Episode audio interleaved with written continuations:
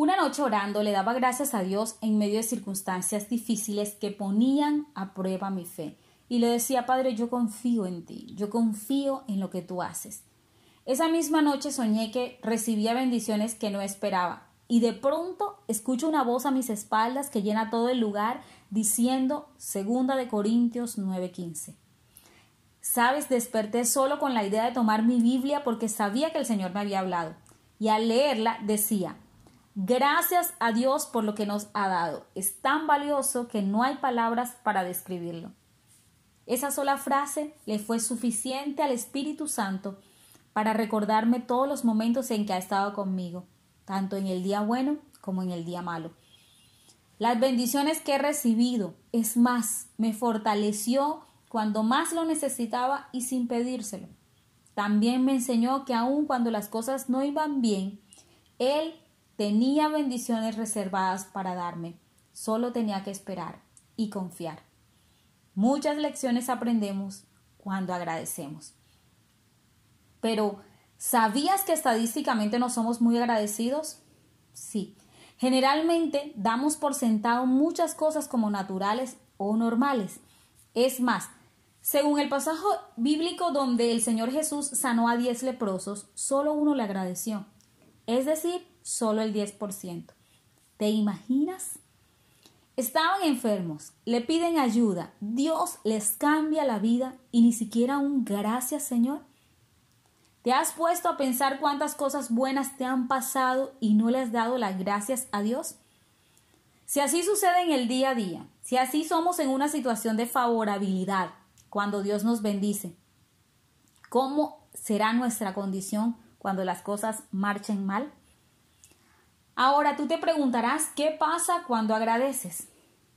Ok, cuando lo haces en el día bueno, le estás diciendo a Dios que estás complacido por el beneficio que has recibido, por su amor para contigo.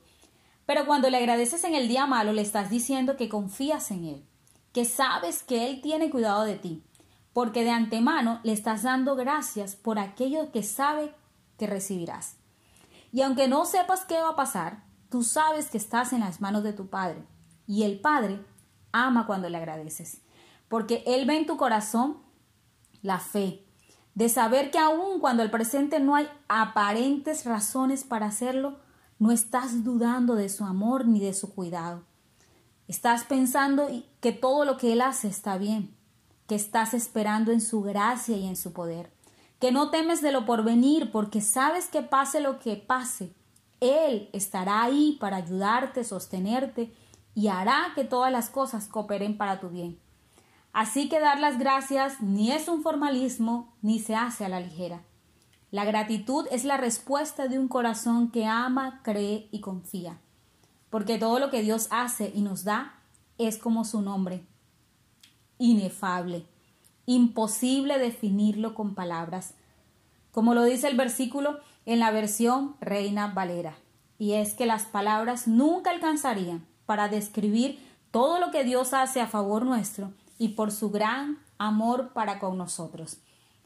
Así que te invito a que cuando termines de escuchar este podcast, te tomes un tiempo y le agradezcas a Dios por las bendiciones que te ha dado, por lo que estás viviendo hoy que desafía tu fe, por lo que te va a entregar, por lo que porque lo que vives hoy no es el final, y verás cómo la duda y el temor se van Solo dile, Señor, gracias por lo que has hecho, por lo que estás haciendo y por lo que harás.